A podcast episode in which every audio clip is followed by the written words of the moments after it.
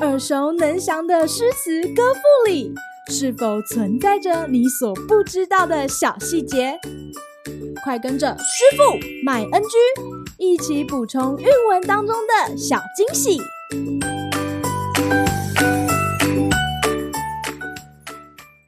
大家好，欢迎来到今天的师傅麦恩居。今天要和大家介绍罗隐的《风》，不论平地与山间。无限风光尽被占，采得百花成蜜后，为谁辛苦为谁甜？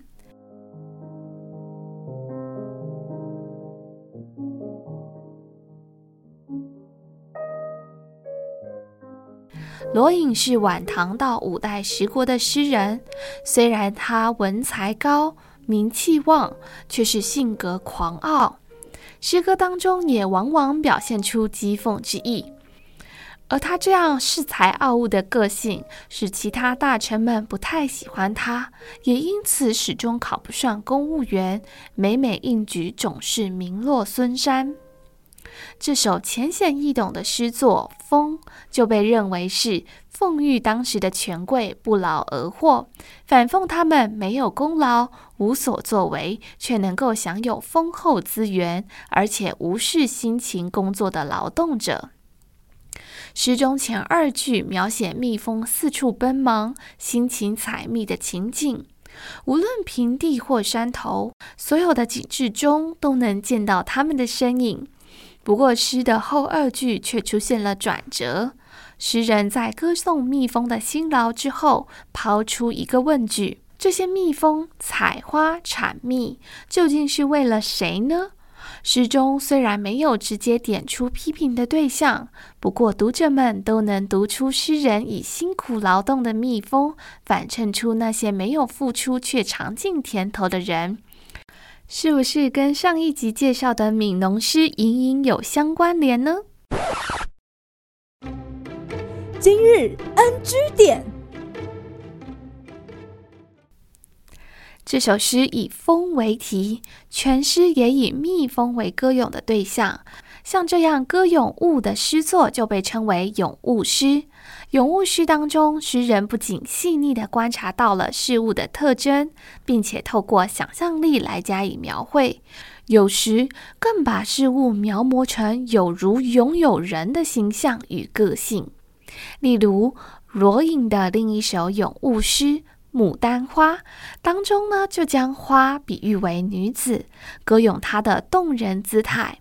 若叫解语应倾国，任是无情亦动人。芍药与君为近事，芙蓉何处避芳尘。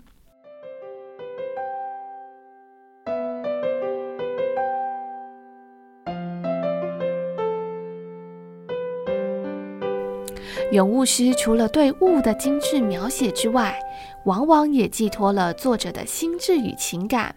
以罗隐的风为例，诗人就借由蜜蜂来表示自己对不劳而获者的讽刺。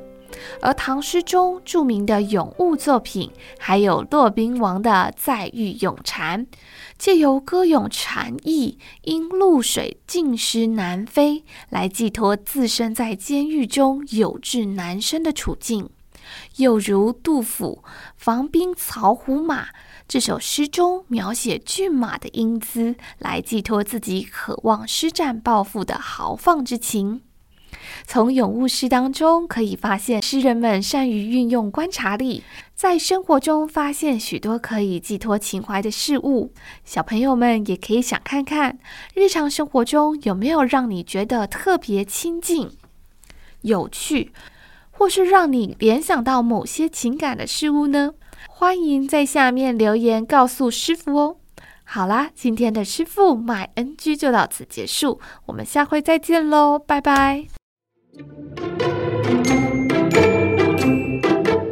感谢收听今天的师傅卖 NG，。想要了解更多有关韵文的趣味知识，请记得按下订阅键，follow 我们，让你的诗词歌赋不 NG。